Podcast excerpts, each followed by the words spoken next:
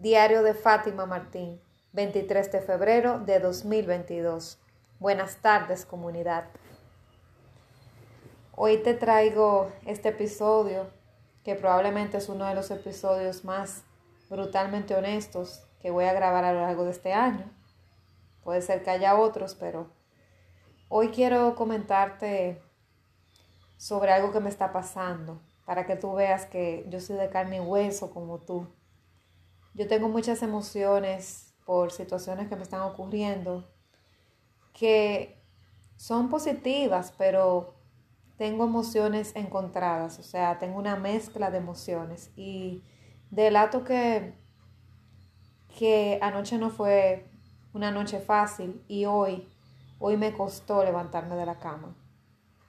Y me hago vulnerable diciéndote eso. Me costó levantarme de la cama y hacer mi día, hacer la rutina del día de hoy.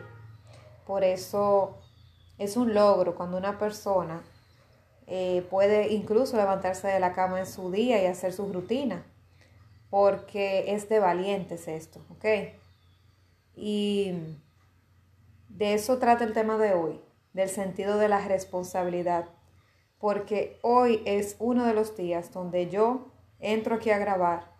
Y de verdad que es la responsabilidad y el compromiso que me ata contigo y conmigo lo que hace que yo esté por aquí hoy, porque la verdad que no todos los días van a ser días para uno buenos, no todos los días uno va a querer eh, hacer el día, levantarse de la cama, cumplir las responsabilidades, grabar el episodio o se va a sentir bien para hacerlo por causas de salud o por causas emocionales o por el motivo que sea.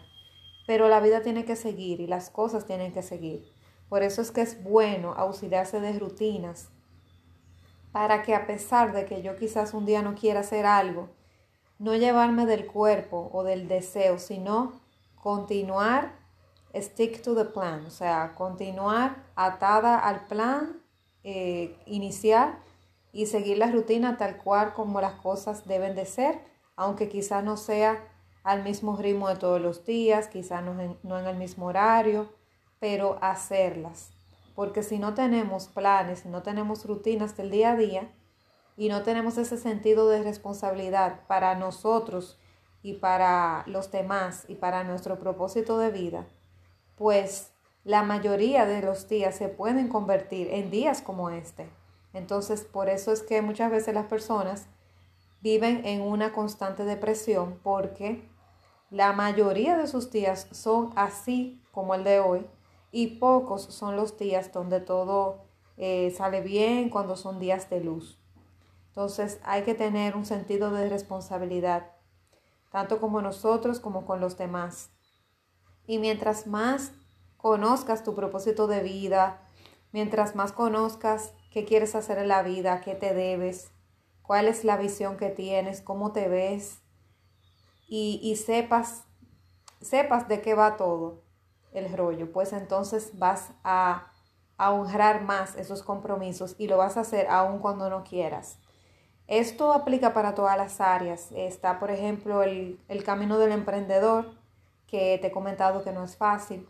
Esto de hacer las cosas cuando no me place, cuando no me nace en el camino del emprendedor es algo que es muy normal, pero cuesta mucho. El mismo emprendedor le cuesta y, un día puede estar muy creativo y hacer siete videos y una conferencia y otro día no se quiere parar de la cama y quiere cerrar la cuenta de Instagram o la página web y mandar todo al, bueno, al carajo. No se me ocurre otra palabra ahora mismo.